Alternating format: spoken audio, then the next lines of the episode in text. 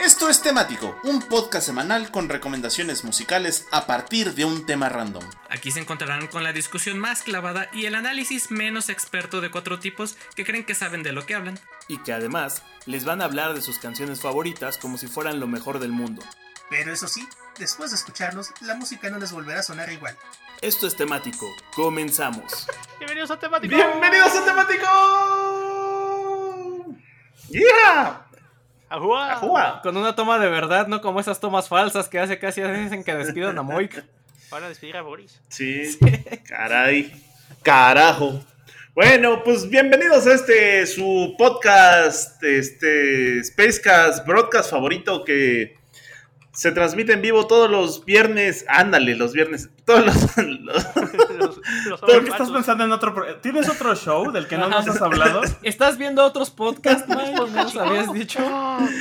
Todavía no es el temático de Casa Chica, Mike. Sí, eso. Ajá, no, espérate. Eso, sí, agua- aguántenla.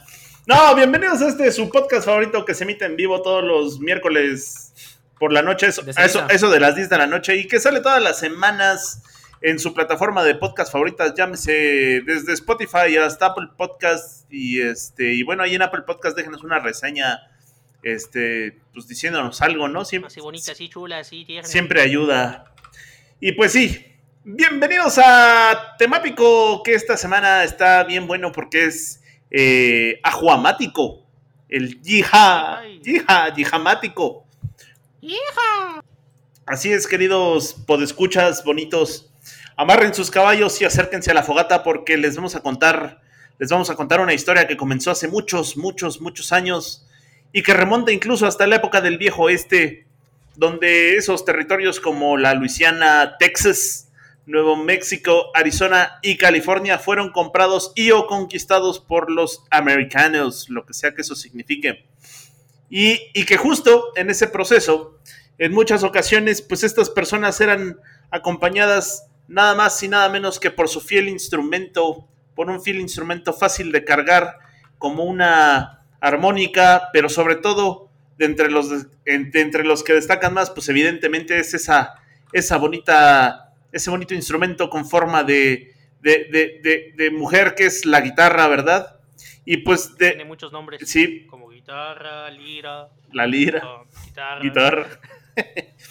y, y- y pues fue justo en esos territorios donde se forjó un sonido bastante, bastante peculiar, el del country, y que tuviera muchas derivaciones importantes, como es el country and western, el hillbilly, el bluegrass, el honky tonk y muchas otras, y que Country de camionero, dude. el- el- las cosas de camionero. Y que a la postre no sería otra cosa que algo así más o menos como el abuelo o el papá del rock and roll. Tan es así que eh, Don Elvis Presley, el Patillotas y Juanito Efectivo, el Johnny Cash, pues eran como de los más conocidos que cuando empezó el rock and roll pues eran eran pues eran rancheros, eran campiranos, sí eran rock and rolleros, pero también tocaban tocaban música ranchera gringa, ¿no? Pero también hay otros que a, la postre pues se merecen esa, esa fama, esa fama que, que no, no, no comparten tanto con Cash o con Presley, pero que son grandes en esta música como son justo Han Williams eh, y los super conocidísimos Bill Haley y Buddy Holly, ¿no? Buddy Holly, que por cierto era de, de Texas, si mal no lo tengo entendido. Y, y bueno, pues la historia nos muestra que el rock que el rock no le fue indiferente a este sonido y lo incorporó en sus muchas andanzas, de ahí que salieran N, N cantidad de importantes ramas como el country rock, el rock sureño, eh, con bandas buenísimas como Leonard Skinner o los Outlaws, y justo el, el- el- el sonido Nashville, eh, que es eh, esa parte del sonido de Nashville, Tennessee, muy peculiar, y que hoy perduran hasta nuestros días y se mezclan y se actualizan dando frutos tan diversos y tan variopintos como es justo la americana, el, el folk country, el country pop, el rodeo, el rockabilly, el western swing, el cowpunk y hasta el Tex-Mex. Y- Uy, el cowpunk. Me gusta mucho el sí. Oye, Moy, todo muy chingón, pero no le pegues a la mesa cada que hablas, no te emputes. Ah, bueno. Es que así hablamos en el norte. Así, Así hablamos en Texas. así hablamos en Texas. Y pues justo de ahí, de ahí la importancia de la música ranchera gringa, de ahí que tengamos un temático completamente dedicado al country. ¡Hija! Y pues con eso, con eso empezamos este bonito episodio que se llama Countrymático. ¡Hija! Ah, guau. Pensé que ibas a hacer el meme de. eh, de ay, ¿Cómo se llama esta película de Forrest Gump? Donde, ay, sí, hay muchos tipos de, de country. country. Ah, sí hay un montón. La neta es que sí hay un montón de tipos de country. Sí. Y pues sí. Y sí. Pues va, pues de hecho vas tú, muy. Ah, bueno. Ajá, síguete. ¿Cómo vas? Pues, ¿Cómo ¿cómo vas? vas? ¿Cómo vas? Y bueno. Vas, vas, vas, vas. Curiosamente, eh, hablando de country, vamos a empezar con algo que pudiera no parecer tener relación con esto, pero sí lo tiene. Y es su bonita y gustada sección. Hace mucho que no ponemos a los Beatles. Y así es. Y era cierto, creo, ahora sí ya tenía rato Y ahora sí, que no los ya poníamos. traíamos el melate acumulado. Y justo empezamos con el cuarteto de Liverpool, que de los cuatro, eh, tres, tres de sus integrantes son muy fanáticos del country. En especial, bueno, tres, pero en especial dos, que son nada más y nada menos que Ringo Starr y George Harrison. Paul McCartney un poquito, pero los meros meros, los que les gustaba la música vaquera, eran George Harrison y Ringo Starr. Y para allá de 1965, que estaban acabando de grabar el Help, porque habían sacado la película de Help y estaban también de la mano promocionando su disco, resulta que estaban eh, acabando el disco, el disco Help y les faltaba una canción de relleno. Y entonces todos bien ilusionados dijeron, a huevo, jálense, que, que el Ringo se cante una y que sí, que se revienta una canción. De Y hecho, una canción. y que saca, que saca una canción el Ringo. Y además, porque tal cual estaban grabando su segunda película, eh, salió una broma interna en donde decían, pues este, es que este quiere ser artista. Y entonces, eh, entre, Harrison y Ringo llegaron a la conclusión de, ah, tenemos la canción especial para esto. Y así fue como terminaron grabando una bonita canción que se llama Act Naturally. Gran, gran rola country. Gran, gran rola country que para ese entonces, en el 65, no tenía mucho de haber salido, había salido previamente por ahí del 62 o del 63, grabada originalmente por un grupo que se llama Buck Owens and the Buckaroos. Eh, bueno, Buck Owens era el solista y era acompañado por la banda esta de, de Buckaroos Los Bucaros. los Bucarús, pero, pero eh, el compositor, el compositor, los compositores más bien son este, un, un tipo que se llama Johnny Russell y una chica que se llama Bonnie Morrison. Y entonces estaba Russell componiendo esta canción y se la mostró a esta chica que se llama Bonnie Morrison y les dijo, ah, esta rola está bien buena, hay que pasarla a, alguien que tenga como el corte, el feeling para que lo pueda cantar. Y entonces Morrison le presentó a Buck Owens, a Russell, y Buck Owens, que tenía como el tono rancheroide, dijo, ah, va, me la he hecho. Y les gustó tanto, les gustó tanto como lo interpretó este Owens, que le dieron un crédito parcial, no tanto en la autoría, pero sí un poquito en la composición, porque sí les gustó mucho cómo la cantó. Total, de ahí que este fue una canción que le abrió las puertas a todos los involucrados porque eh, pues Owens tuvo algunos éxitos menores que entraron en el Billboard, eh, sobre todo en el Billboard Country, y, eh, eh, Morrison y Russell, y sobre todo Russell, terminaron siendo compositores, no tanto artistas, pero sí terminaron siendo compositores reconocidos, sobre todo también en la, en la escena country. Resulta que eh, Act Naturally sale, la, la versión de, de los Bucarús, sale como sencillo y, y la mandan eh, en uno de estos embarques hacia, hacia Inglaterra, como toda la música que, que los estadounidenses despreciaban o no le prestaban mucha atención, y llega al, al mercado, al mercado negro de música, en donde se conseguían sencillos y cada quien por su... El afromercado. El afromercado. y cada quien por su cuenta consigue su sencillo. El sencillo lo, lo consiguen justo los tres. eh, Paul McCartney por su cuenta, Ringo Starr por su cuenta y George Harrison por su cuenta. Y termina siendo una canción que les gusta a los tres. Eh, les digo, sobre todo, sobre todo a Harrison y a Starr, que cuando estaba, estaba vivo Harrison, pues les, les- les gustaba mucho aventarse palomazos de rancheras. Y así es que Pasa el tiempo, están grabando la película Help y están grabando también el disco Help. Y nada más les faltaba una sola canción para cerrar el disco porque tenían espacio. Y se avientan el palomazo de este de Act Naturally, que además es una canción, y, escuchen bien el juego de palabras, le viene como anillo al dedo a Ringo, porque eh, eh, la versión original, eh, y entre la versión original y la versión de los Beatles, no hay gran diferencia. Es casi, casi como si la misma persona la cantara. Y, pero la neta es que la versión de los Beatles tiene, un pues se escucha como un, un sonido un poco más fresco. Y además es una canción que Ringo disfrutó cantando muchísimo. E- Era, era casi, casi hecha para él, porque además la letra narra esta situación de que es una persona que está, que se larga como a un lugar como a Hollywood, pongan ustedes, y que quiere convertirse en una estrella de cine y que sabe cantar y sabe actuar y que técnicamente tiene una personalidad tan deslumbrante que lo único que tiene que hacer es actuar natural, ¿no? Que por eso la palabra, la- el título de la canción se llama Act Naturally. Y que bueno, para la versión de Estados Unidos no alcanzaría a salir en la versión de Help, pero que sí saldría como sencillo. ¿De quién creen? Pues el lado A del sencillo sería Yesterday y el lado B sería justo Act Naturally y el resto es historia. Entonces, la neta, tiempo después y, e incluso en sus conciertos en solitario, esta es una de las canciones que todavía sigue cantando el buen Ringo. Que por cierto, eh, cuando hablábamos de los Ringos en de los Ringos, de los Beatles en gringos. de los Beatles en Pero buen nombre Ringos. para banda. Los Ringos. Güey, podemos hacer una banda tributo a los Beatles y hacemos los ricos. los Ringos. Jalo. Sí. Me sorprende que no exista.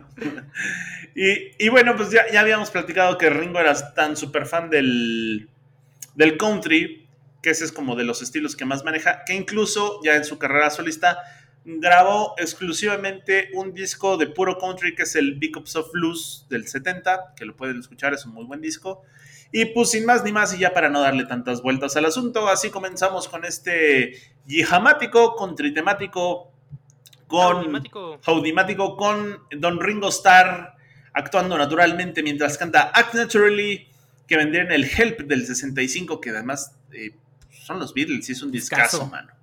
Y pues con eso vamos, arrancamos y arrancan los caballos del viejo este y vámonos con Matita y una bonita. me Bueno, no estás tenemos diciendo- para caballos, podemos usar estos dos cocos para simular que vamos en caballo. Sí, podemos. Cálmate, Monty Python.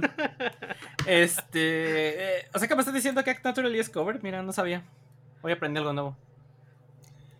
Es, es tan buen cover no sé que parece qué- No sé original. por qué.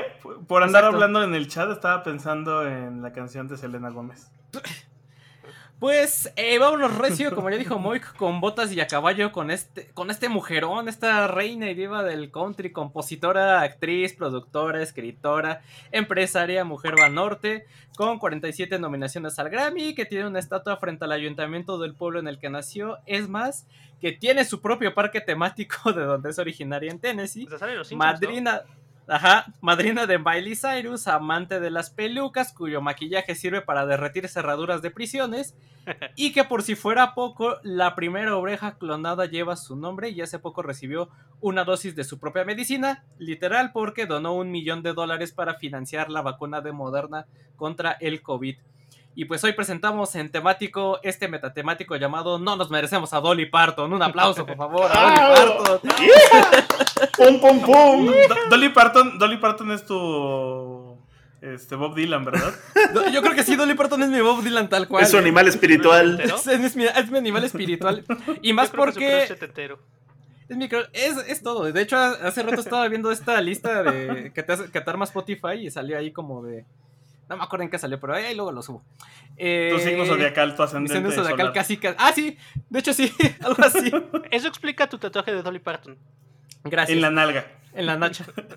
En la, en la parte baja de la espalda. Eh, y es que la neta es. es- Ah, con que el manubrio del diablo. sí, ¿eh? El manubrio del diablo. Y es que la neta, pues Dolly Parton es todo un amor esta señora, ¿no? Su- eh, fuera de su legado musical y del, del que en un momento les vamos a platicar, pues lo que le hace ser aún más querida es su carisma, su buena vibra que siempre transmite y pues gracias en parte que siempre ha sido súper autocrítica con ella misma y, y además filántropa de, de- de corazón. Y eh, De hecho, dicen que una de sus frases más famosas es: Se sorprenderían de lo caro que resulta parecer así de barata. Justo hablando de su apariencia física, porque pues, se ha sometido a un chingo de cirugías estéticas. Y fue pionera en eso también, ¿no? Ajá, y fuera de, de desmentirle, decía, ah, sí, yo lo, lo acepto, no es así. La, neta, yo sí me perdido un chingo de veces, ¿no? Y que pues, así estoy. o yo, como pues, su meme reto de redes sociales que estuvo bien chido. Ándale también. Eh, pero bueno, ya saben que aquí en temático, en vez de resaltarles una biografía que ustedes mismos podrían leer en Wikipedia, pues les vamos a decir por qué Dolly Parton es tan importante para la música popular y especialmente para el country. Eh, justo en este 2021, en enero, cumplió 25 75 años, 25 años, ya quisiera 75 años. Y gran parte de su encanto es que sí, eh, es, es música country, que se puede catalogar que eh, a lo mejor uno podría pensar que es solo música que le gusta a los rednecks o sureños de los Estados Unidos, este tipo de, de target, pero la verdad es que su música ha llegado a ser del gusto de varias generaciones, ¿no? Sin, sin importar la edad, la postura política, incluso, aunque no les guste el country, ¿no? Eh, ha inspirado a innumerables artistas a lo largo de las décadas y todavía sigue influyendo en la música country en la actualidad. Eh, de hecho, eh, ha- el legado de Dolly Parton es tal que cambió la música country a lo largo de su carrera y el mundo siempre eh, pues está agradecido con su, con su impacto, ¿no? Ahorita les vamos a, ahorita les voy a decir específicamente algunas artistas que se han beneficiado, como digamos, de que a Dolly Parton abrió camino. Y, eh, y es que cuando eh, Dolly Parton empezó, pues era una industria dominada totalmente por hombres, ¿no? Si bien había habido influyentes estrellas del country antes de, de ella, eh, que habían sido este, mujeres, pues la verdad es que seguía siendo un juego dominado por hombres, ¿no? Seguían los, nombres los hombres dominando este género. Y el éxito de, de Dolly Parton empezó por ahí de la década de los 60, una era en que las eh, mujeres empezaron ya con estos movimientos, con esta ola del, del feminismo que se dio por aquella, por aquella época. Y eh, lo que hizo diferente Dolly Parton es que empezó a traer historias sobre mujeres eh, a la música country, no algo que no se había visto hasta ese entonces. Eh, un éxito, por ejemplo, es la canción Dumb Blonde o Rubia Tonta, que trata sobre una mujer que prospera sola después de ser abandonada por un hombre eh, que pues es, es una temática que en ese entonces pues era difícil de tratar, ¿no? Y Parton demostró que una mujer podía prosperar en una industria eh, que entonces, hasta ese entonces era masculina, ¿no? Y eh, pues esto, años antes de que Taylor Swift, por ejemplo, convirtiera este éxito de la música country o folk, que ya después se le catalogaría cuando se mezcla con, el rock y en el pop, eh, pues digamos que Dolly Parton le abrió camino, ¿no? A, este tipo de estrellas femeninas ya que pues fue una de las primeras artistas country en alcanzar el éxito eh, mainstream, por decirlo de alguna forma, ¿no? Porque pues la mayoría de los que habían cruzado esta corriente de, de mo- como dice Mike, de moverse del, del country al, al rock, pues habían sido artistas como los Beatles o incluso este, Elvis Presley, pero pues todos ellos este, eran hombres, ¿no? Pero eh, Dory Parton fue una de las primeras estrellas del country femeninas establecidas en llevar eh, el, el country pop al eh, mercado masivo, ¿no? Y, eh, justo hablando de, de las canciones más interesantes o de las canciones más escuchadas de Dolly Parton es con Jolene, que eh, la original viene en el disco del mismo nombre, que es de 1973, y eh, la historia de esta eh, canción yo no me la sabía, pero me la platicó Ale, mi novia, quien le mando un saludo si está escuchando, y si no, pues ni modo, y cuando escuche la grabación. Eh, Jolene, Jolene cuenta la historia de una ama de casa que se enfrenta a otra mujer seductora y voluptuosa que según eh, la, el ama de casa está intentando robarle a su marido, ¿no? Ay, no. Eh, así como en este capítulo de Los Simpson donde le dice el, el detective privado a Bob Patiño de ándale, vete de la ciudad, por favor, como amigos. ¿no? Así de, sí, ándale, por favor, no te lleves a, a mi marido, no solo porque puedes hacerlo, ¿no? Yo sé que estás toda voluptuosa y toda bien sabrosa, pero por favor, no No te quieres hablar de ¿no? cuando Homero es manager de un artista country. Ajá, también. De esta, ay, ¿cómo se llama? Que está, ay, se me olvidó, Loli, no me acuerdo qué, ¿no? Ahorita lo busco. Ándale. Y mientras Víctor eh, busca este dato, eh, y pues resulta que la inspiración para la historia fue, eh, por un lado, una trabajadora de banco alta y pelirroja que a, a la que Parton estaba un poquito celosa porque pensaba que está- se estaba intentando ligar a su marido, porque pues resulta que el- su marido luego misteriosamente iba sin motivo alguno al banco. banco. Lorlin Lomkin. Ándale, el Rolling Dumpkin, exacto. Y eh, mientras que el nombre de eh, Jolene viene de una de una fan de, de Dolly Parton, eh, pelirroja de ojos verdes, a la que le Que firmó le un cagaba autógrafo. la madre. No, le firmó. Podría ser, pero no, le firmó un autógrafo en un concierto. Y de hecho dice Dolly Parton que le preguntó, oye, ¿cuál es tu nombre? Y ella dijo, ah, pues me llamo Yolín, ¿no? Y ella se quedó así como que, ah, Yolín, qué bonito nombre, ¿no? Dice, a lo mejor voy a hacer alguna canción con, con ese Va a nombre". sonar mamalón. Y sí. ajá. Oiga, pero es mi nombre, va a sonar mamalón, dije. Mamalón. ¿Te va a dar regalías? Ajá. Siguiente. Eh, no. Que, ah, respecto a las regalías, eh, al rato que hable de, de Whitney Houston y de Dolly Parton, va una historia interesante sobre las regalías. Pero bueno, eh, vámonos no con la canción original de, de, de, de Dolly Parton, sino con el cover que hacen los White Stripes, que viene como lado B de su canción Hello Operator del disco de Steel, bueno, del sencillo eh, Hello Operator. Y que eh, también viene incluido Jolene el cover eh, en el disco de éxitos que acaban de lanzar el- el año pasado. Y están padres los ambos contrastes, contrastes de la canción, ¿no? Porque por un lado, la canción country de Jolene es, como les decía, como este, este capítulo de Simpson donde el investigador le está diciendo a Bob Patiño, por fin no te lo lleves, ándale como amigos, ¿no? Como amigos.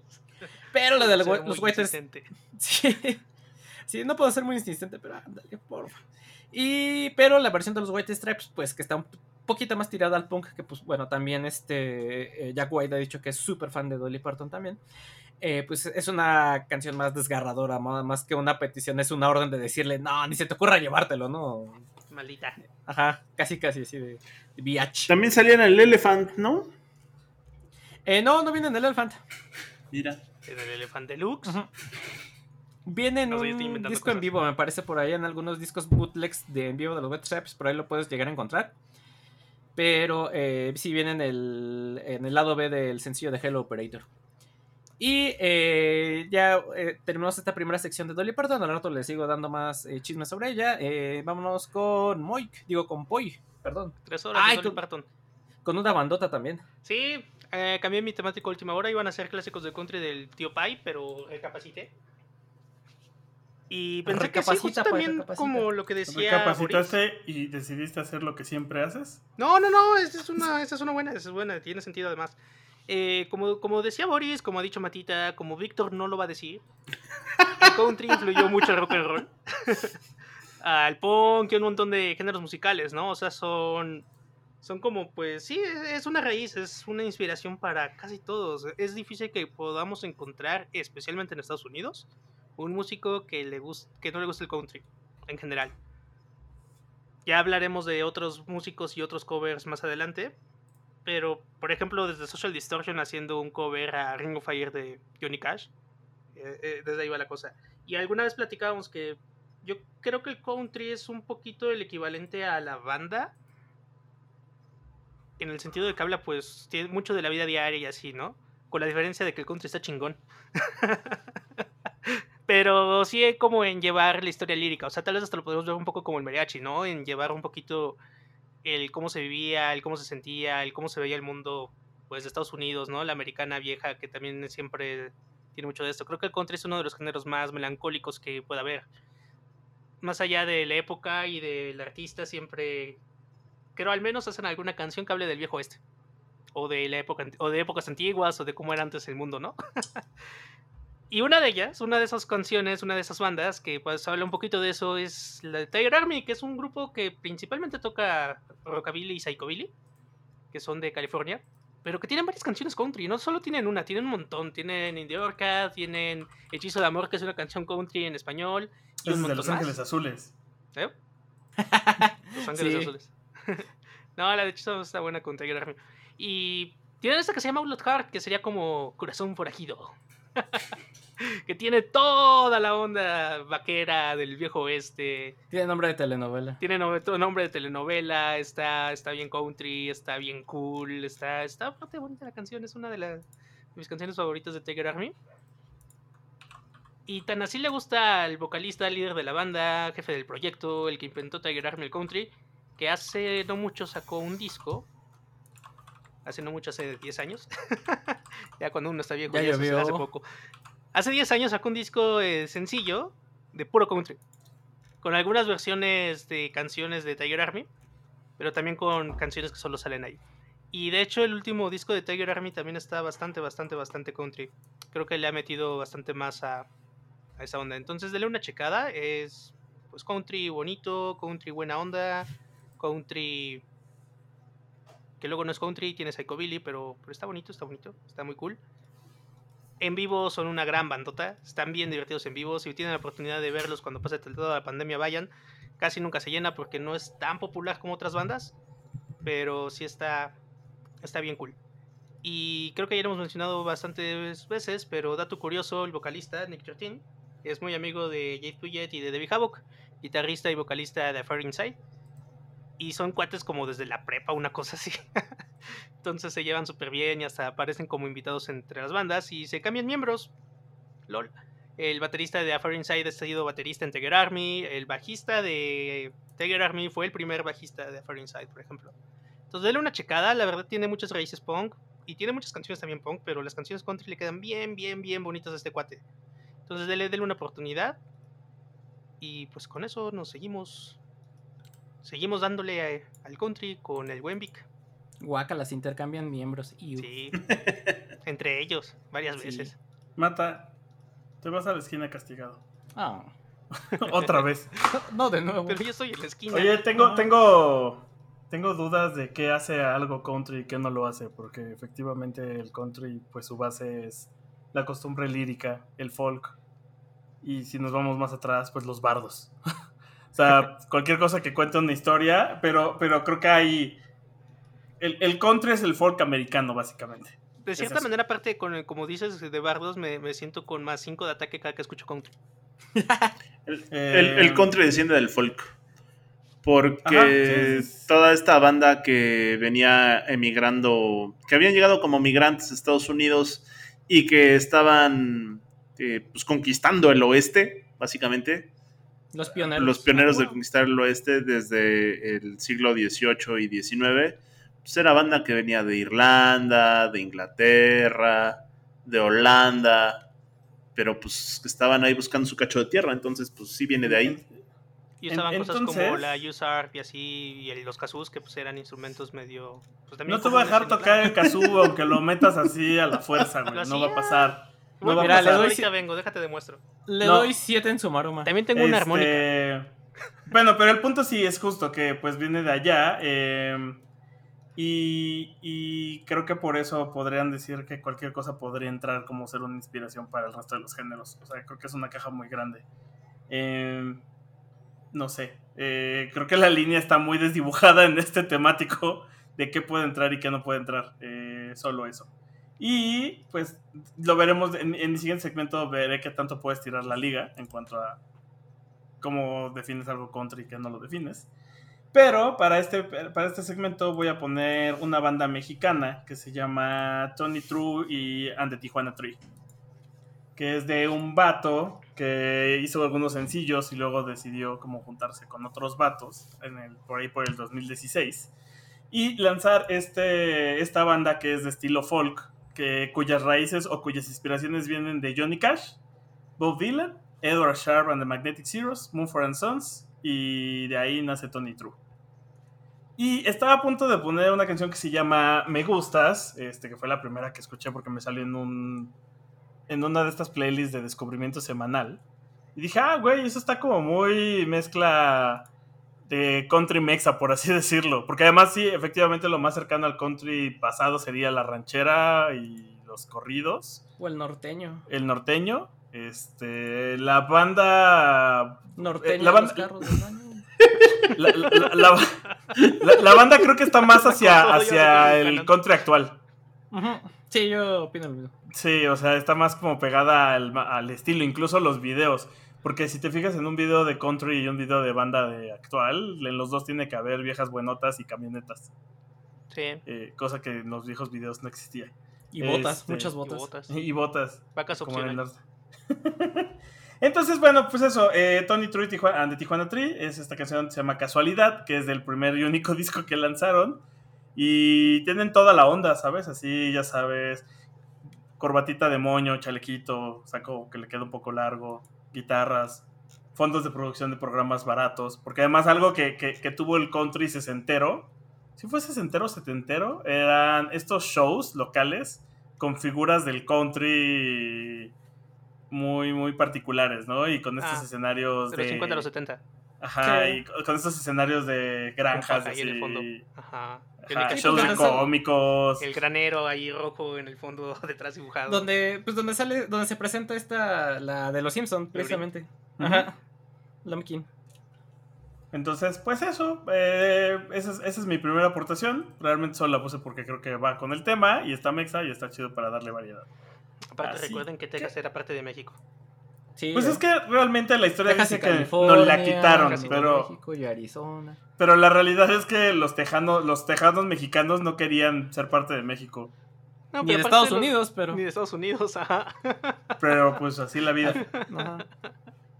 Pero yihai. Sí, Entonces- fueron como tres o cuatro años nación independiente y después otra vez se, se pegaron a los gringos. Y ay, Pues eso. hizo bien. Ahora va Moik. De vuelta.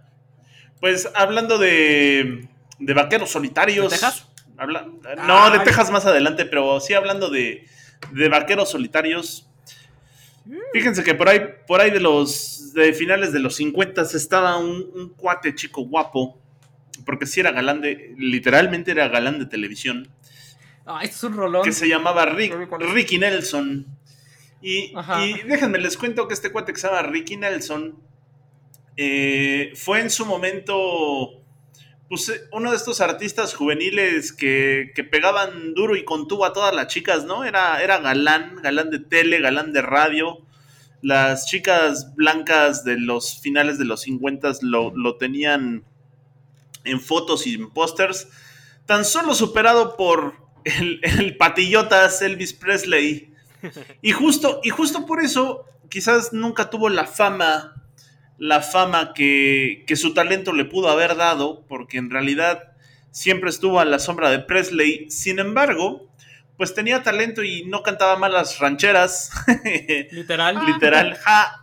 Y, y bueno, Ricky Nelson eh, empezó siendo un cantante, sí, de rock. eh, Empezó siendo un cantante de country, después se movió a cantar rock and roll y a final de su carrera regresó al country. Eh, él, él, a pesar, a pesar de lo que se pudiera uno imaginar, nació en Nueva Jersey. Y, y- y- y bueno, pues como su, como su familia era, era de artistas que salían en la tele y en el radio, pues fue de esa manera que terminó incursionando en el espectáculo. Eh, Ricky por ahí del 57 graba sus primeros discos de, de rock and roll y, y empieza a pegar, empieza a tener sus, dos, tres éxitos y, y empieza a tener una, una bastante buena fama y es en el 59, porque empieza su carrera en el 57, pero es en el 59, cuando lo llaman para, para grabar una película que se llama Río Bravo, una película ya clásica con el legendario John Wayne y Dean Martin. Dean Martin, que era el del Rat Pack, y pues John Wayne, que es el vaquero por excelencia. Y John Wayne, que era John Wayne. John Wayne, que era John, John Wayne. Wayne, que era John Wayne, exacto. Y que también eh, esta película que se llama Río Bravo, les digo, fue grabada en Tucson, Arizona. Y entonces todo esto fue el caldo de cultivo ideal para que este cuate pues, eh, pues pudiera florecer como cantante de country. Y sí, en la segunda parte de su carrera le fue muy bien cantando country, de tal manera que incluso ya en el 87 eh, sí forma parte del Salón de la Fama del Rock and Roll, pero también forma parte del Salón de la Fama del Rockabilly y del Country. Tómala. Así, así nada menos. Eh, lo que se da a cada quien es que Ricky Nelson pues tenía talento y siempre tuvo pues digamos una carrera con altibajos, pero lo que es un hecho es que siempre fue eclipsado por Presley, ¿no? Nunca pudo ganarle al Patillotas y bueno, la verdad, ¿quién podría? Pero lo que sí es que cuando ya, ya empezó, ya empezaron la década de los 60 pues ya no le fue tan bien al buen Ricky y de tal manera que ya para los 70s, eh, o sea, toda la década de los 60s, eh, pues digamos que fue un artista country, era reconocido como un artista country, pero no era la superestrella que merecía ser. De tal manera que para 1970, pues ya muchas cosas se habían torcido en su vida, se había divorciado, lo habían abandonado, eh, había caído en el alcohol, no sé si en las drogas, pero sí había caído en el alcohol. Y pues estaba también cayendo un poco en el olvido hasta que en 1985 le da un breve, breve revival eh, porque lo invitan a una gira, gira del rock por la nostalgia, en donde se van a Europa y básicamente era Inglaterra, y en donde justo lo, conocían por esta situación que les digo, como lo que pasó con los Beatles en el, en el segmento anterior, de que conocían sus canciones sueltas, y entonces no le fue tan mal en 1985. No- repuntó, pero digamos que fue como que un buen cierre para su carrera, porque justo ese mismo año regresando a su casa en, una Navidad, en una, eh, pues no, recuerdo si es una Navidad o una eh, fin de año, llegaba, llegó a, a Texas, pero tenía que llegar, no, no recuerdo a dónde llegó, pero tenía que volar a Dallas y tomó un avión y se estrelló en un avionazo. Y ahí terminó. Pero eh, pues ya no terminó en el pozo sin fondo, sino pues terminó eh, ese mismo año en el que fue su gira del regreso y pues muy ilusionado de haber vuelto. Eh, con este mood triste nos vamos a una de las canciones más conocidas de, de- de Ricky Nelson, que es Lonesome Town. Rollo, no, no, no, no, no, no, no, no, para chillar como hombre. Y eh, Lonesome Town es, por ejemplo, nada más y nada menos una de las canciones favoritas de Paul McCartney, tanto que la grabó en su disco de covers del 99, el Run Devil Run, pero bueno, no vamos a hablar de la de McCartney, sino vamos a hablar de esta, de esta canción que es Lonesome Town, la original, y que ha sido eh, covereada N cantidad de veces porque justo eh, pues ha tenido ah, mucho impacto, ¿no? La, la ha tocado McCartney, los Ventures, los Cramps, eh, Tom Petty, Bob Dylan, François Hardy, entre otros muchos, muchos más. Y ustedes probablemente identifiquen esta canción porque ha salido en N cantidad de películas y de series.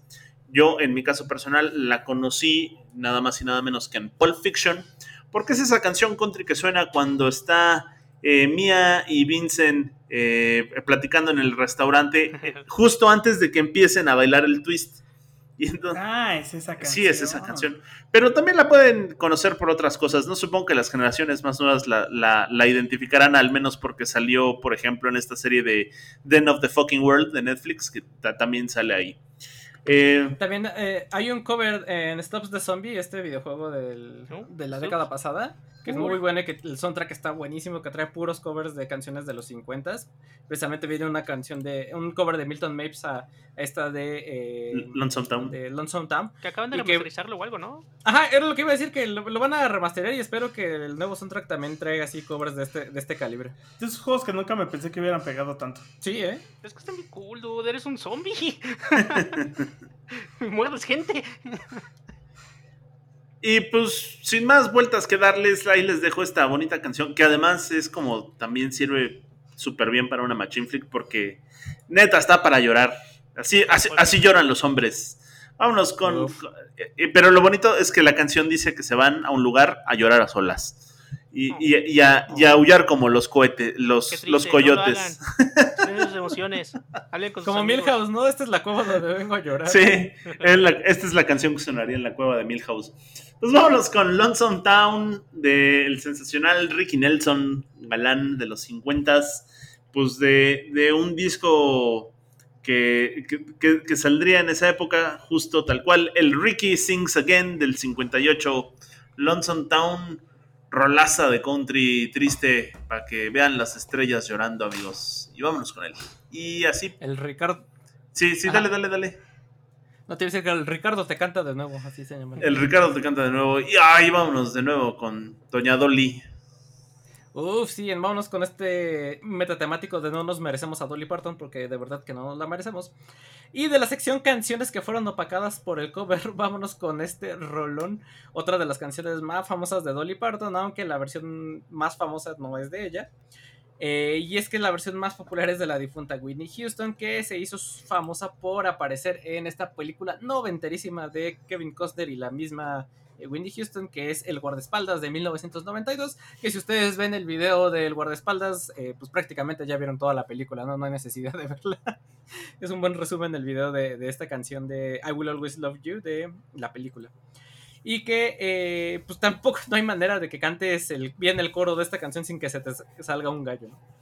A menos de que tengas la voz. Sí, a menos de que tengas la voz, a menos de que seas Whitney Houston o Dolly Parton. Pero sí, si no, sí terminas haciendo el ridículo.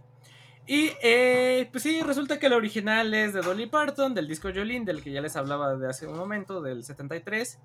Y eh, la versión de Parton de Always, I Will Always Love You eh, consiguió el éxito comercial y alcanzó el doble número uno en el Billboard Hot Country Songs.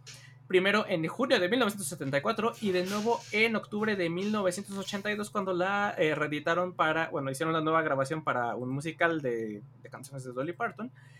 Y, o sea que sí, alcanzó dos veces el número uno, pero en listas de country. Y con este logro, eh, Dolly Parton se convirtió en la primera artista en ganar una grabación número uno dos veces con la misma canción. Sin embargo, la versión de Whitney Houston pasó 14 semanas en el número uno del Billboard Hot 100, o sea, ya de la lista general, ya no solo limitando al género country. Y de nuevo la versión de Whitney Houston reentraría en las listas de popularidad de, los más escuchados en el 2012, después de eh, su muerte por lo que eh, esta canción pues se convirtió en el segundo sencillo en alcanzar una posición entre los tres primeros puestos del Billboard Hot 100 en diferentes carreras musicales y además es uno de los sencillos más vendidos de todos los tiempos. Y según datos de Wikipedia, es el más vendido por una mujer en la historia de la música. Y nada más para que topen de qué canción les estamos hablando, ¿no? La, magnitud de I Will Always Love You, ¿no?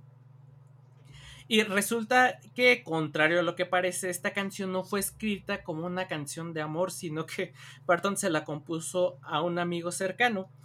Y es que, eh, pues, Dolly Parton se dio a conocer en Estados Unidos con su participación eh, a partir de 1969 en un programa de televisión de música country, precisamente de los que Víctor hablaba, que se pusieron de moda entre los 50s y los 70s, que se llamaba The Porter Wagoner Show que lo presentaba Porter Wagoner, que era un cantante country de, la época, y con quien Parton, eh, pues de vez en cuando realizaba duetos o presentaba también canciones de sus discos en el programa.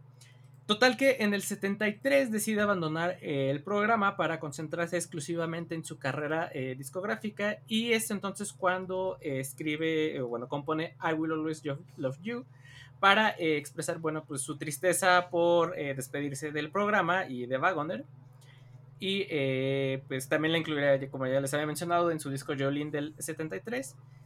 Y eh, lo que les comentaba, ¿no? Si bien sí tuvo un éxito dentro de la escena country, eh, no fue sino hasta la versión de Whitney Houston que esta canción sería aún más famosa, ¿no? Que cuando aparece como parte de la banda sonora de El Guardaespaldas. Y que bueno, resultó tan benéfico como para Dolly Parton como para Whitney Houston, porque bueno, para Whitney Houston proporcionó, eh, le dio pues, su canción insignia, su canción característica, eh, donde pues mostró sus talentos sobrenaturales como cantante, su, su vozarrón pues, y eh, su, la versión de Whitney Houston se convirtió en un éxito mundial en la música y generó grandes regalías para, tanto para Whitney Houston como para Dolly Parton, que pues ella pues se hizo aún más conocida por algún por una audiencia más variada, ¿no? No solo del, del country, ¿no? Sino también de, del pop y de adultos contemporáneos. Y no solo también en Estados Unidos, sino en el resto del mundo, ¿no? Señoras que veían una y otra vez Titanic. Exacto. No, pero ese es el guardaespaldas, chavo. Sí, pero son el mismo demográfico. Sí, ¿verdad? Ajá. Sí, sí, sí. Nada, es que ya no te resentan tanto el guardaespaldas en la tele abierta. Ya la que sigan pasando y pasando es Titanic a cada rato. Bueno, eh, como dato curioso, después de que se lanzó la, esta canción, resulta que Elvis Presley quiso coberearla. Y eh, también le interesó que, y le hubiera gustado mucho que Elvis Presley hubiera hecho un cover a esta canción. Y dentro de las negociaciones, eh, de repente se cayeron porque eh, los, bueno, los managers de Elvis Presley insistieron en que le, tenían que otorgar una parte de los derechos de la publicación de la canción si Elvis la grababa, que era una demanda muy común en, en ese entonces entre los músicos. Pero ¿qué hizo Dolly Parton? Pues se montó en su caballo y dije, no, no, pues al chile, no, no, es, eh, ella comenta que es una decisión muy difícil que tuvo que tomar, pero que le funcionó muy bien, ¿no? Ya que los derechos de la publicación a los que había que renunciar, eh, pues hubiera resultado menos ingresos para ella y para su familia, ¿no? Y lo que dice ella es que pues, sus canciones eran justo lo que le estaba dejando dinero a, su familia, que pues, no, no, iba a soltar los derechos de, de esa canción y eh, que la gente le decía, ah, pero ¿cómo haces eso? Es un, Elvis Presley la va a cobolear, te vas a hacer mucho más famosa.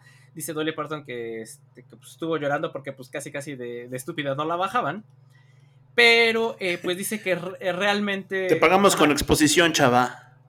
Ándale, le aplicaron un te pagamos con exposición, pero dice que todos los arrepentimientos y todo lo que tenía ahí atorado porque no pudo hacerse esta versión de Elvis Presley, dice que ya lo liberó cuando Winnie Houston eh, sacó esta canción y dice, dijo, qué bueno que no se las di, les regalé. Se limpió Presley". las lágrimas con billetes. Ajá, exacto, así de, ay, miren, Qué miren qué bueno que no les hice caso. Y eh, ya para terminar, como último eh, dato curioso, pues la misma Dolly Parton dice que tanto Jolene como esta canción las escribió en una misma tarde, no ha sido una sentada, sino más para que topen qué pistolón de mujeres es, es esta señora, sí, no más para Aquí, que- aquí la pregunta es: ¿original o cover, Matita? No, yo creo que aquí es otro. Justo lo que iba a comentar es a mi comentario final. Que yo creo que aquí es otro caso de donde la el cover se come a la original. Donde es. O sea, sí, muy bonita la original y todo lo que tú quieras. Pero sí, el cover viene y le dice: Quítate, que, que ahí te voy. No sé ustedes. Sí, No, pues sí. Es- No, sí. pues sí, pues, pues, sí, sí. pues vas, Pai, ¿por qué te estás comiendo el tiempo? Ay, no, mi tiempo, Dios. Em, sí, bueno, pues los Meat Puppets, los Meat Puppets es una banda de cowpunk, como decía el buen Boris. Yo me estoy inventando el género. Él lo mencionó primero hoy en el show. y tienen un disco que tiene uno de los mejores títulos de disco jamás hechos. Too High to Die, demasiado puesto para morir. Tú, o sea, Too High to Die es el mejor título que pueda haber. Y tiene, tiene, una, tiene dos canciones que son bien country. Una se llama Coming Down, que está bien buena. Escuchen Coming Down, es la última canción del disco. Y trae una canción escondida que es Lake of Fire, que es un rolo, no, no, no, no, no, no, no, no. Tan así que no sé si cuenta como cover la versión de Nirvana o es la versión de Kurt Cobain. Porque en el Unplugged de Nirvana, Kurt Cobain invitó a tres músicos de los Meat Puppets a cantar con él Lake Fire. Entonces, básicamente eran los Meat Puppets featuring Kurt Cobain en su, en su Unplugged. La canción es un poco triste, la verdad. Está, está rara, está, está chistosa. Si es como habla del más allá y de la muerte. Y pues que luego te ve de nuevo en el 4 de julio. Se pone rara, se pone rara. Pero eh, creo que es una gran rola. Creo que deberían de darle una checada. La versión de Nirvana es muy buena. Yo la conocí, la verdad, por la versión de Nirvana. Y creo que fue hace como 5 o 6 años que puse atención en el video del Unplug. Cuando los presenta, dice, ah, quiero presentar a mis amigos, los Meat Puppets, quién sabe qué. Y yo, ah. De hecho, Otro sí- caso donde, donde el cover es más famosa que la original, yo mucho creo. más famosa, yo creo igual, Sí. y, y- y creo que también es, es la otra canción country que se echa, ¿no? Porque Where Did You Sleep Last Night también está bastante medio countrylona. Entonces, es- es- está bastante cool. Si pueden ver el unplug en video y no nada más escucharlo en Spotify o en CD o en MP3 o lo que tengan, traten de hacerlo. Porque en el video completo ahora sí que la grabación de MTV, pues hay muchos comentarios entre canciones que le dan un montón de contexto y buena onda y creo que hacen que sea más disfrutable. Como Kurt Cobain diciendo, espero no arruinar esta canción de David Bowie. Hace, hace- hace- hace más llevadero el funeral, mano. Sí, hace más llevadero el funeral, hace un funeral más agradable el joven. Yo, yo, no- yo, de hecho, nada más estoy esperando para en qué temático puedo meter la de Jesus Doesn't Want Me for a Sunbeam. La- Ay, sí, que también es un rolón. La original de los Melvins. ¿Dice de los Melvins? No, se me fue el de quién era la, la original, pero sí. Pero sí es un rolón. Y, y todo lo Mm, eh, los upload no Melvins. tiene desperdicio. Siempre está la eterna discusión porque No, y yo De Vaselins, perdón. ¿Cuál es la mejor versión de, de Man Who Sold the World?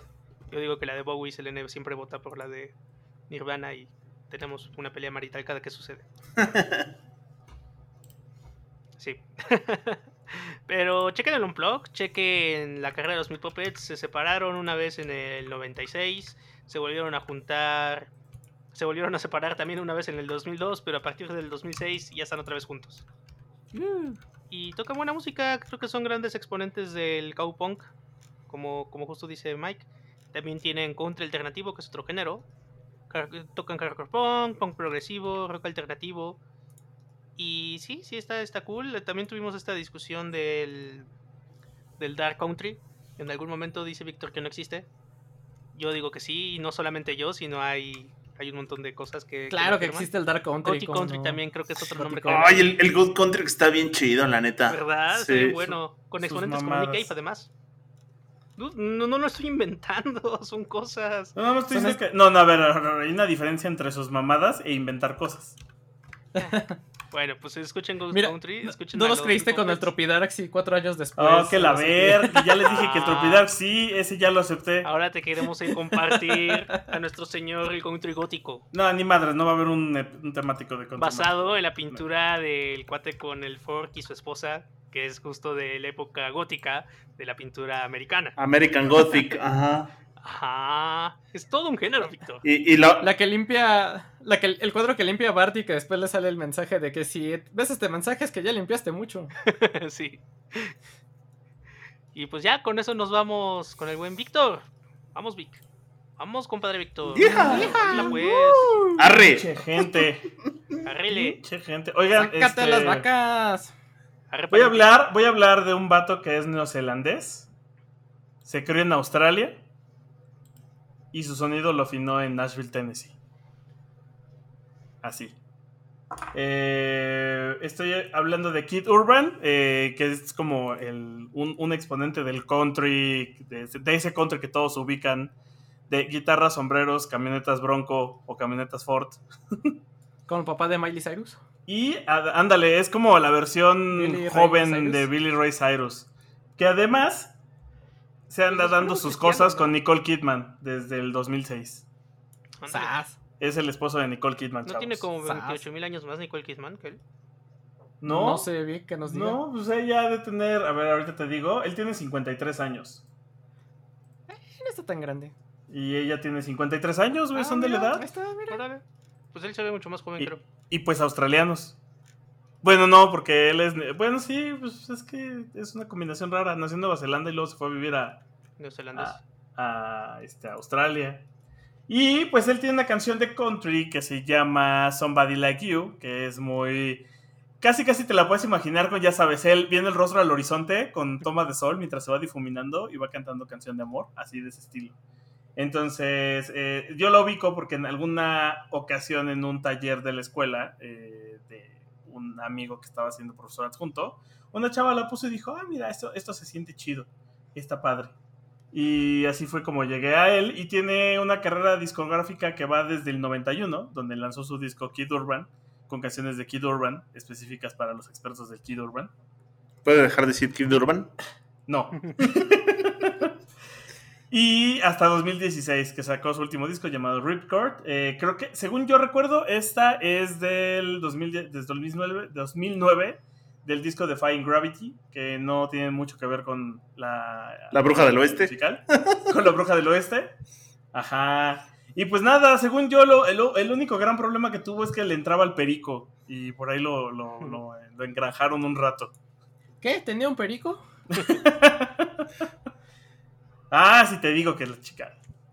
Y lo que está cagado de este dude es que sí es como muy todo el estilo country, porque rubio, barbón, pelo largo, tiene una hija que se llama Domingo y otra, y otra que se llama Fe. Otro que se llama Sábado. Eh, tiene- pues es que uno de sus hijos es Sunday Rose y el otro es Fate Margaret. Dime qué más country puede ser que eso. No, nada, Jesús, camionetas. Sí. es que el dude es muy. Bueno, yo lo ubico como de esos cantantes country super cristianos. Suena, ¿no? Suena, Sí, suena, pero tiene o sea, mucho porque- pegue en la banda cristiana, anyway. O sea, es como de lo que escuchan. es que es que el rock cristiano es muy de ese estilo, además. Ajá. Pero sí, Sí, es sí, como América, Jesús y mi camioneta. Y, y además es como- de la franja, ¿no? Esa franja es bien de ese tipo de cristiano así. Ajá, ajá. De esos que producen películas, ¿no? Como la que les mandé el otro día. Sí, ¿No? La vimos.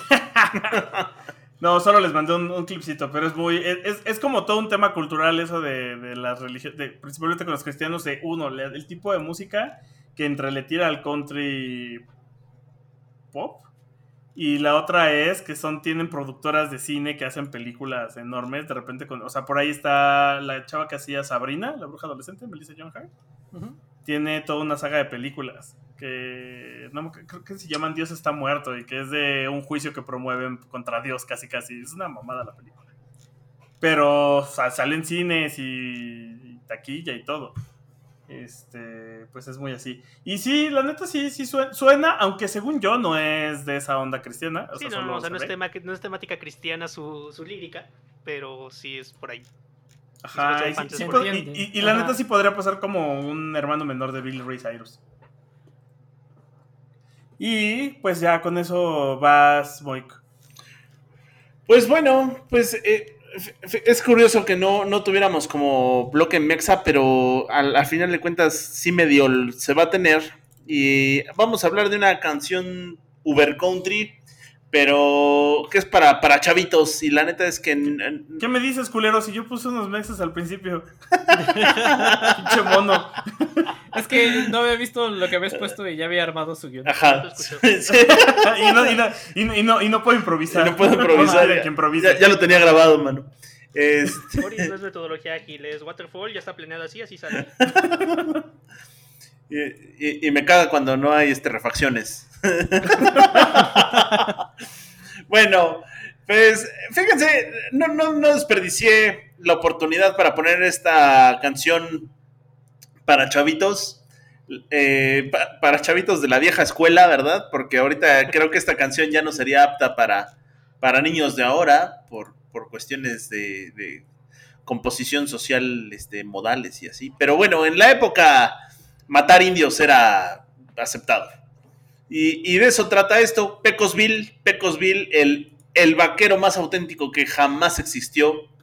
Y, y, hija, y- y fíjense que Pecosville, es- está bien padre esta historia porque Pecosville... Y, y el nombre de muchas cantinas. sí, vamos Sí. a la Pecosville. Hay una leyenda, ¿no, Mike? Que dice que Pecosville hizo el Río Grande. Bueno, el, el Río Grande. Justo eso es lo que les quiero platicar. Resulta que Pecosville es eh, la muestra o una de las primeras muestras de lo que se le llama el fake lore. O sea, como folklore, pero fake. Pero falso. Fake lore, ajá, folklore, folklore falso. Como los niños héroes. Ándale, tipo. ¿Cómo te atreves? Fue buena. Bueno, pues resulta que. Los niños imaginarios. Sí. Resulta que esta es, es de estas primeras muestras del fake lore porque eh, es, es una creación, Pecosville es, es la creación de, de un, de un escritor estadounidense llamado Edward J. O'Reilly, que está, co- como esto pasó en mil, Edward James Olmos. sí, Edward James Olmos. como esto pasó en Qué 1923, buenísimo. está un poco confuso si realmente es una invención netamente de O'Reilly, porque cuando lo entrevistaban y él explicaba de dónde sacaba estas historias, él a su vez decía que eran leyendas que había escuchado entre otros vaqueros y eh, nativos eh, americanos. ¿no? Y entonces que él ya nada más las recopilaba, las escribía y las publicaba. Como nunca se supo si esto era verdad o era mentira, pues se quedó tal cual, así como de, bueno, pues será leyenda, será verdad, será melón, será sandía, nunca lo Será la vieja del otro será día. la vieja del otro día, nunca lo sabremos. Y, y por eso de ahí que deriva en, esta, en este género del fake lore. Oye, Boris. Sí, ¿Y en qué momento Rowley pasó de cuentos de fake lore, de fake lore a, a- a libros de programación? eh, es con, lo, con los vaqueros, con lo que compraron los libros, con eso se fundó la... Súper nerdo. Sí, porque si te fijas, las portadas tienen animales del oeste. O sea. ¿me estás diciendo que es como, es una leyenda como las vacunas o el rey de Inglaterra? Sí, algo así. La reina reptiliana. La- el rey- No, los reptilianos existen. Ahí está la reina. Y tienen la piel verde y te hacen... Bueno, pues eh, O'Reilly publicó, no, no O'Reilly de la programación, esos son otros. O'Reilly publicó varios libros de cuentos que se llaman Las fantásticas aventuras de Pecosville. O sea, no fueron uno, fueron varias historias y se supone que todas estuvieron basadas en anécdotas que les digo, los, los nativos americanos y otros vaqueros les contaban y él nada más las, las escribía, las publicaba. De todas esas historias están, eh, que eran cuentos para niños, que eran como leyendas adaptadas en cuentos para niños, están todas estas historias en, eh, que se compilan a final de cuentas en lo que va a ser la letra de esta canción de Pecosville y que van tal cual de que Pecosville era el vaquero más auténtico que jamás existió y entonces hubo N cantidad de historias, por ejemplo, de las más conocidas, estaba que un día estaba muriéndose de sed en el desierto y entonces se estaba arrastrando por el piso y agarró un palo. Pongan, imagínenselo de esta manera. Pecosville era el, el Chuck Norris, El Chuck el Chuck de- Norris de los vaqueros, así. De principios del siglo XX. O sea, ustedes, es, es eso. Pecosville es el Chuck Norris de los vaqueros. Porque un día estaba muriéndose de sed y arrastró un palo y con eso formó el río Bravo y el río Grande. Ajá. Eh, un día no llovía en Texas y entonces se fue con su caballo y eh, lanzó unas nubes y trajo tanta lluvia que formó el Golfo de México. Era tan vaquero, pero tan vaquero que en vez de lazos, sus lazos eran serpientes. Sí, vámonos, así. Y Plot twist, la mitad de las anécdotas eran de Pancho Villa. casi, casi, casi, ¿no? Este, Suena, suena que era este el Odín del oeste. sí, el, Odi- El el- Odín del el del Oeste. Un día, eh, por querer enamorar a su novia, porque sí tenía una novia, literalmente le bajó las estrellas del cielo a balazos y nada más dejó la estrella solitaria de Texas en el cielo. Así, así. Así. Ah, Así. La de Texas. Porque tiene ¿Cómo la ven, perros? Así. Y creó a los vaqueros de Dallas, así nomás. Luego tuvo, luego tuvo que mandar al principio de todo el cosmos a restablecerlos. Sí, y, y- y- y además cuenta la leyenda que eh, cuando era bebé, Pecosville viajaba en una carreta y se les cayó de la carreta y fue criado por los lobos, del los coyotes del desierto. Y luego cuando creció, pues ya ni Rómulo ni Remo. sí, no, ni, Lo- ni Rómulo ni Remo. Y cuando creció, eh, domó un caballo salvaje al que le llamó el Widowmaker. Ajá, porque, porque, porque también El hacedor de viudas. el hacedor de viudas por, por, por las patadas que tiraba. Eh, aunque en algunos otros cuentos también lo llaman Lightning, que bien podría ser como, como este, Power Merol. pues, ¿cómo le pondríamos en español? Como trueno, Rayo, como Co- rayito, como rayo, como trueno, ajá. Lucecita. Y, y, este, en, en otra ocasión, eh, también otra de las de estas historias que decía Pecosville eh, es que eh, llegó un tornado a Texas y entonces con sus lazos lo ató y sacó el tornado de Texas hacia, hacia el cielo. Fue mejor que a balazos. Sí, fue mejor que a balazos. y en, ah, pero ah, hablando de balazos, un día un grupo de indios estaba merodeando la ciudad de Texas y entonces eso no le gustó nada a Pecosville y entonces se los echó a balazos y fueron casi como 2.500 indios los que mató a balazos, que por eso el desierto de Texas es rojo, porque los manchó de su sangre. Así, ¿eh? Así. Pues eso está metalero. Sí, sí. Ahí por ahí, por ahí del indio 300 nada más escucho el cubo. Todas estas historias eran aceptadas evidentemente a inicios del siglo XX. Y, bueno, pues ¿para qué les, para qué se, literalmente, para qué se las cuento si es cantada? Porque la canción que vamos a poner es, les cuenta esta y muchas más hazañas del el vaquero más auténtico que jamás existió, que es Pecosville. La canción que les voy a poner eh, originalmente fue sacada por Disney y, y yo creo que, fíjense que la he buscado en YouTube y, y es tan... Hoy que estás en tiempo. Y es, y- y es tan racista y es tan racista que ya no la que ya no la encuentras, ¿eh? Y Como tampoco la historia del sur. eh, sí, tampoco en DVD ya no la encuentras porque pues la neta es que esto Ay, de matar sí, indios y eso ya no está tan tan tan aceptable el día de hoy. Pero bueno, ¿Pasaban en el 5 además? Ajá, la pasaban en el 5. Entonces, aparece originalmente en, una, en un cortometraje que se llama Melody Time, que es de 1948, cuando Disney hacía cosas antinazis y cosas por el estilo. Y, este, y, y esta Melody Time, uno de los fragmentos de Melody Time es la, can- la canción entera de Pecosville con una animación que cuenta toda la historia, la historia de, de Pecosville tal cual. En la versión en inglés, eh, pues está, eh, se canta la canción, pero para la versión latinoamericana, la, la canta nada más y nada menos que este señor que se llama Luis Aguilé y es la que canta la versión en español y que cuenta exactamente la misma historia, pero en español.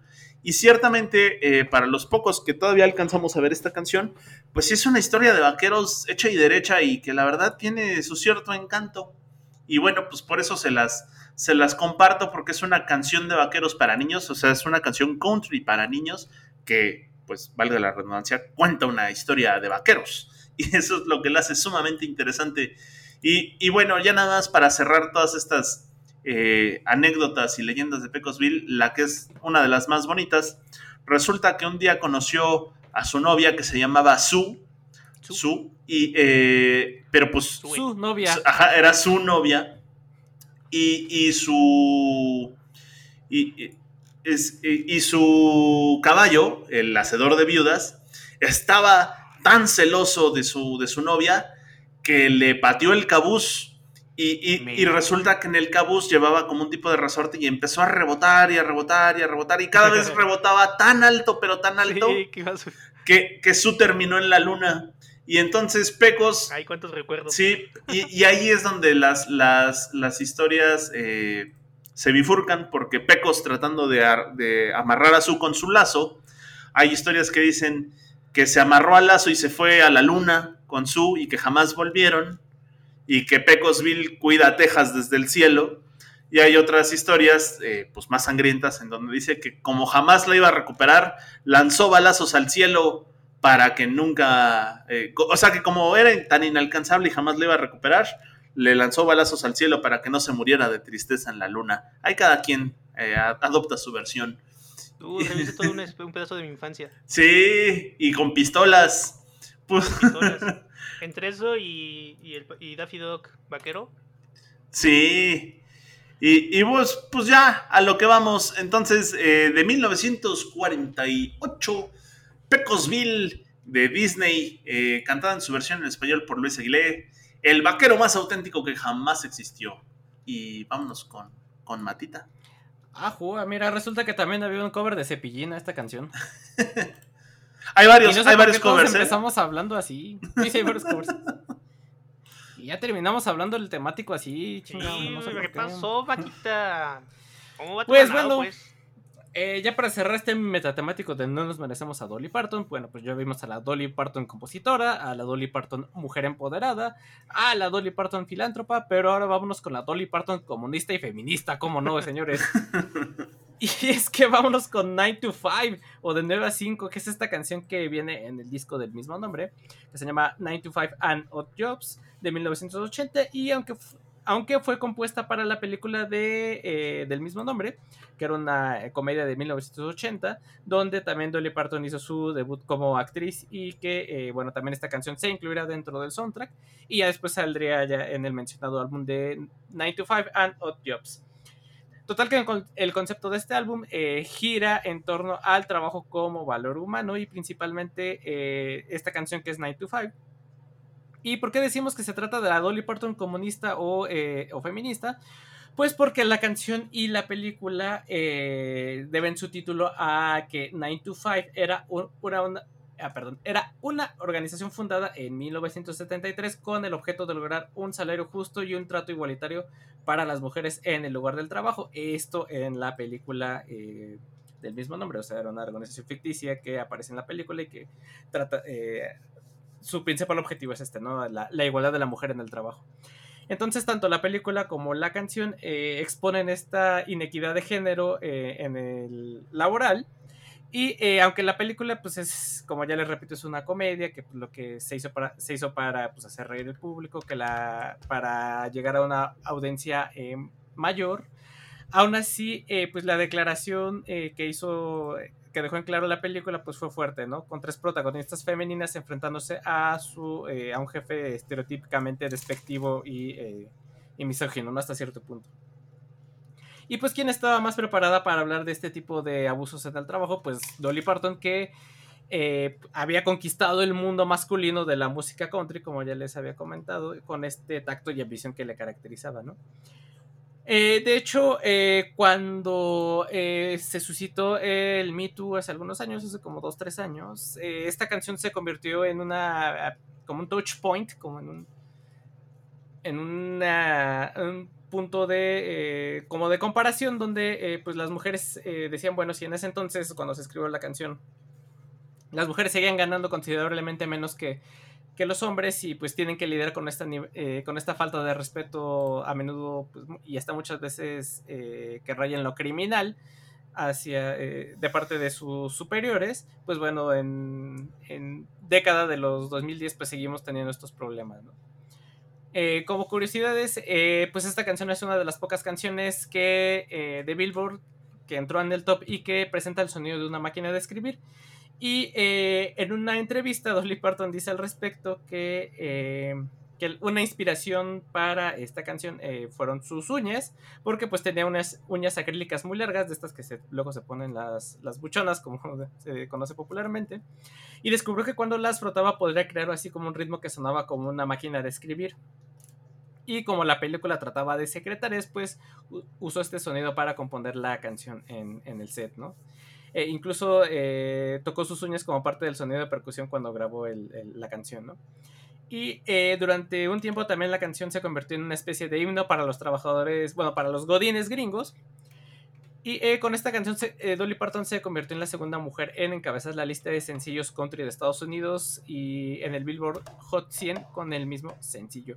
Y ya para terminar, eh, a principios de este año, del 2021, volvió a salir una nueva versión de esta canción, pero era para un comercial de, de Squarespace que salió eh, durante el Super Bowl 50. Y una vez dicho lo cual, pues sí, eh, si no le ha entrado a Dolly Parton, pues éntrenle, porque de seguro hay alguna canción que de seguro, bueno, de prueba está la de I Will Always Love You, que todos la hemos escuchado, pero muy pocos sabemos que es de ella. Pero sí eh, pueden entrarse, aunque sea a los 20 quilates de, de oro de, Dolly Parton, eh, la verdad es que no, no, tiene, no tiene pierde.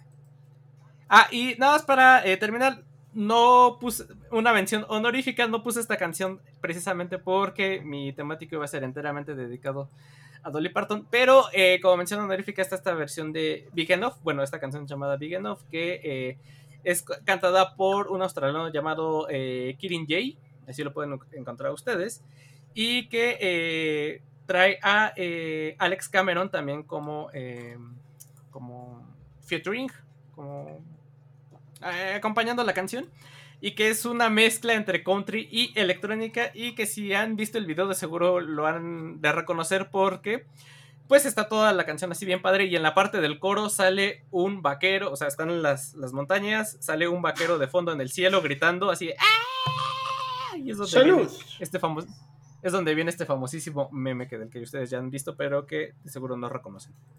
Y una vez dicho lo cual, Vámonos a cerrar. Ah, no, sigue. Eh, sigue el Poi, perdón. Sigue el Poi.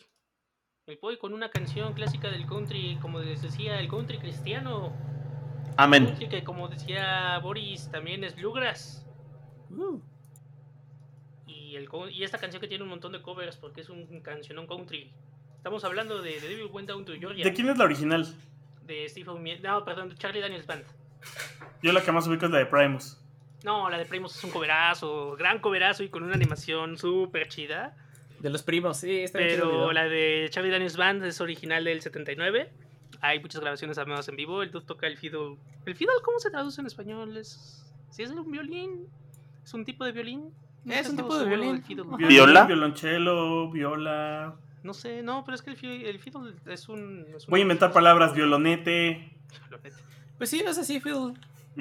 Bueno, pues el fiddle. O sea, no creo que sea jarana. La violeta. La canción está bien chida, habla de que pues, iba longa. iba ahí el, el, el, el, mismísimo, el señor de las tinieblas, a quien tanto le canta Ghost, a quien tanto le canta Black Sabbath. Iba por ahí caminando en Georgia, mientras pasando y escuchó a un tipo tocando su fiddle. Y le dijo, chavo, te apuesto a que toco mejor que tú y si no, y violín. si tú tocas mejor que yo, te regalo un violín de oro.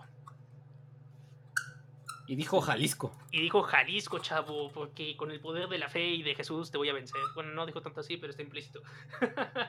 pero no es más bien porque se lo va a llevar y lo tiene que retar. Y es de esta leyenda de tienes no. que retar al diablo en un duelo para poder salvar tu alma. No, no, no, es que es lo gracioso de, de, de Georgia. Es como que la provocación y por eso es como súper cristiano porque el diablo te quería, te provocó y aún así tú lo vences con el poder de tu fe y en ti mismo. Neta, neta, neta, este es así súper, súper, súper Toma eso, diablo. Sí, está súper cristiano eso, ¿eh? Sí, sí, sí, sí, porque esta ni siquiera es de voy a salvar mi alma o lo voy a intercambiar. Es como llega este cuate a retarte y tú con la seguridad de que le vas a ganar, lo haces. Nada más porque crees en Jebus. Hay un montón de covers, hay parodias, hay una parodia con Weird Yankovic, sale, sale una parodia en un episodio de los Muppets, la toca, la toca Primus, como, como dicen Mick, la toca Korn, sacó un cover en el 2020. Hay un episodio parodia justo con el Robo Diablo en Futurama, donde tienen que igual tocar el violín Y, los, y lo golpean con él. y lo golpean con él. Eh, en la canción original hay un narrador, ¿no? Que es el que va hablando. Y pues es esas canciones que una gran parte está como hablada, ¿no? Ni siquiera cantada. La única parte que canta es cuando está tocando acá el corito todo amable y lo demás como narrado. Y el narrador es el mismísimo Johnny Cash. Vámonos. Tómala. Ajá, sí, sí, sí. Te digo que es ese rolón country. Esta canción la conocí también por Primus. Sí, como todos, creo. Porque pues, el video de Primus Sí. aparte está buenísimo. Es stop motion animado, súper lindo. Se pone metalero en una parte. Pero también hay una cosa bien buena que me encanta del... El último rock band que hizo Harmonix antes de pelearse con Activision fue el... Perdón, el último Guitar Hero. Fue Guitar Hero 3. Donde aparte de echarte unos duelos de guitarra contra Tom Morello o contra Slash, la batalla final era un, el- un duelo de guitarra contra el mismísimo Señor de las Nieblas que en este juego se llamaba Lu. Y estabas en el como bungalow de Lu. Y tenía como un bar así onda hawaiano y salía Lu con su playera hawaiana. Lu por corto de Lucifer. Y el reto era tocar una versión compuesta por Steve Fumier de, de Devil Went to. Que obviamente en lugar de puro violín y demás, pues lo cambian por guitarras eléctricas. Está bien atascada la canción, está bien larga. Pero aparte está bien chistosa la narrativa porque es muy parecido el video donde si logras pasar la canción, si logras pasar como el, so- el solo de guitarra más difícil, ya empieza a salir el demonio todo, todo vencido, todo golpeado. Y se, se pone bien bueno. Estaba leyendo también que a, a Charlie Daniels, que por ahí sigue además, no le gusta. No le gustaba mucho la versión de. Del, ah, no, murió en el 2020. Güey, murió el año pasado. Bueno, murió en el 2020. Pero alcanzó a ver el- la versión de Guitar Hero 3 y no le gustaba porque existía la posibilidad de que gana- la posibilidad de que ganara el diablo. Por eso no le gustaba. Porque Vaya, qué fallar la cristiano. canción. Te digo, súper cristiano. Totalmente. Estaba bien bueno. Y aparte ese juego, después de que sacabas a. de que vencías a Lu y demás, también podías desbloquear a la muerte. como. ¿Qué es eso. Castlevania? Estaba bien chido el juego. Creo que aparte tenía como esta historia, ¿no? De ir progresando. Y empezabas en... de- los primeros tres Guitar Heroes tenían eso, que empezabas como en escenarios chiquitos. Que fue más o menos lo mismo que hicieron con DJ Hero. Más o menos con lo mismo que hicieron con DJ Hero. Creo que uno de los escenarios que también más me divertía de Guitar Hero 3 es cuando estabas en Stonehenge y había UFOs y toda la cosa. Llegaban a escucharte rockear. Pero sí, chéquense el cover. El cover está bien bueno, este cover de Steve Miet. La verdad es de que a pesar de... o a- a- además de que sale en este juego, está re bueno. Y toda la música de, de Charlie Daniels Band está bien cool, porque sí es mucho bluegrass, es este country movidón, buena onda, toca el violín, la guitarra. Se pone, se pone bien divertido. La neta dan hasta ganas de ponerse a bailar como loco Y aparte técnicamente tiene parte 2 esta canción. Tiene parte 2 esta canción. Luego hablaremos de Eh, ella. Hecha con Tenacious D. Hecha con, hay una versión con Tenacious D. ¿O cuál dices? ¿La de Belzebos. Belzebos? No, es que sí hay una parte 2 de esta canción de Charlie Daniels. No, yo, no, yo estoy hablando de Belzebos. No, Belzebos, Belzebos está, es, es otra cosa. Está Es lo buena. mismo. Más o menos, pero Es, lo, no es la misma madre. No, porque aquí este lo completan después de que lo engañan y tienen que volverlo a Ajá, limpiar. pero el punto es que lo retan a un duelo de, de rock. Si no se puede llevar este a Kyle. Se puede llevar acá él y si no, él tiene que pagar la renta de ellos. Ajá, y así está bien bueno. Me encanta como Kyle dice que, que va a estar haciendo gargaras con mayonesa. Bueno, por cierto. Ok. Es muy graciosa esa parte. De hecho, sí Vean es muy Tenacious graciosa D. esa canción. Vean Recuerden. Belzebos aparte es señor Dave Grohl. Y con eso nos vamos con el buen boy. Hablando de eso, tal vez, tal vez la vea la próxima, el próximo fin de semana con chocolates mágicos. Uy, sí. Sí, se pone buena esa, esa película, sí. ¿eh? Hablando de. Oigan, cambié de último minuto mi canción, dándole la espalda al country y quitando a Billy Ray Cyrus. Ale- Ah. alias el Juan es viejo.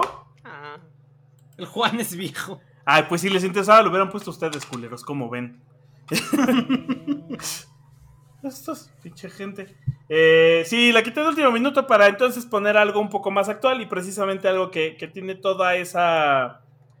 Toda esa herencia de, contar historias con guitarras y sucesos.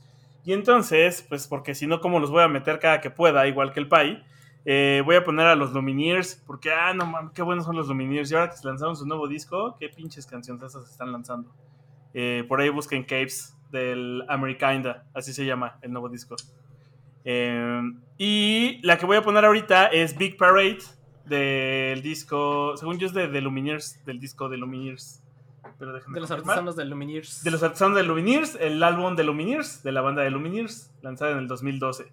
Y ese disco tiene toda, toda, toda, toda esa herencia del folk y de la, y de, y de la tradición oral americana, porque todas sus canciones cuentan historias, no necesariamente de- del viejo este, pero sí historias que suceden en, en el- en la narrativa americana, ¿no? Desde Flowers in Your Hair, que habla de una mujer de la vida galante, Classic Girl, eh, Submarines, Dead Sea, Slow It Down, Stubborn Love, que es una de las más famosas, pero que habla de un güey que se pone pedo y que necesita de alguien que lo, lo- lo cuide. Charlie Boy, que se refiere más bien a esta idea de, de- de- muchacho que no regresa de la guerra. Eh, y Big Parade es una canción que habla de un gran desfile y ese gran desfile es el desfile que se dio para cierto presidente que fue asesinado, el único presidente, el, chan. el- el presidente que el asesinato más grande después del de Lincoln, el Conocido. magnicidio. Sí, conocido, que es el de JF Kennedy. Entonces el Big Parade habla de el gran Boy Scout de América que era JF Kennedy y va narrando toda esa historia y todas las personas que están eh, durante ese Big Parade. Entonces, escúchenla, está padre, tiene todo este sentimiento country, pero además tiene todo este sentimiento de, de, la tradición de los que contaban historias del tren con su guitarrita. Y fuera de eso, eh, bueno, con eso cierro mi temático, decidí poner esa para darle como un cierre a, a las canciones que había puesto, pero además se quedó en el tintero. eh, vean la película de la balada de Buster, de Buster Scruggs. Peliculón, ¿eh? Eh, muy parecido, de hecho, según yo, está inspirado justo en estas ideas como del Pecos Bill. y Es una, es una compilación, una antología de historias en donde el primer el personaje principal es este Buster Scruggs, que es como el, el vaquero más vaquero. Y el soundtrack también está bien chido. El soundtrack también está bien chido. y, y- y justo estuve a punto de poner una la- la- tal cual, la balada de Buster Scruggs o la despedida de Buster Scruggs, spoiler. Pero de hecho sí, véanla, es una, es una muy buena película, muy divertida. Eh, tiene de todo. Por ahí sale otro meme que es de este James Franco a punto de ser colgado diciendo primera vez. Ah. ¿eh?". Sí, sí, sí. De ahí, de ahí viene. Eh, eh, échale la mano a ese. Y también escuchen de Lumineers. De Lumineers es como esa herencia del sonido de Tennessee. O sea, hacen, hacen mucha alusión justo a, esa- a esas canciones en, en toda su discografía. A Dolly Parton. Y, y tienen toda la toda la pinta y la actitud. Y, y creo que este nuevo disco que van a lanzar, Amerikinda, trata de recolectar todas es- esas historias del, del, del América salvaje. De, de lo que no topamos, porque la realidad es que Estados Unidos es un país enorme que a veces no lo pensamos. Pensamos que son como muy similares en territorio México y Estados Unidos y es como de no. dude. O sea, simplemente recorrer Texas o Nevada o California te puede tomar lo mismo que te puede tomar recorrer la tercera parte de este de México. Eh, también por el tema de las carreteras, pero principalmente porque de hecho es enorme. Eh, entonces, échenle un ojo. Y ya que andamos en eso, jueguen Far Cry, chavos, para que entiendan. Far Cry 5, para que tengan toda esa onda de Hillbillies. O Red Dead Redemption. Ándale, Red Dead Redemption. Ah, también. El, el, el 2 no lo he jugado, dicen que es una joya. El, el 1 es una cosa maravillosa. Pues casi todos los juegos de Rockstar son una joya, ¿no? Sí, sí, creo que no tiene ninguno flojo. No. No, si lo piensas, no. O sea, Bully, Hasta pero. Bully que le fue mal, pero no es tan mal, no es malo. No, no es malo. Yo los respeto mucho porque Max Payne. Lo que, no, lo que no entiendo es cómo le han hecho. pare- Parecen premio de publicidad, mano. No, no, les, no sé cómo han vivido tanto de Grand Theft Auto 5. Ay, dude, pues Pues es que vendieron. Creo que vendieron 500 millones de dólares el primer mes, una madre así, o sea. Y siguen vendiendo, güey. Van a hacer no, un remaster. Para... Alguien me decía hace poco que por qué no sacaban ya Grand Theft Auto 6 además. Y yo, güey, si sigues vendiendo un chingo de millones de dólares al mes, ¿vas a querer sacar otro juego? No. Me acuerdo, eso es otro Red Dead Redemption o algo así.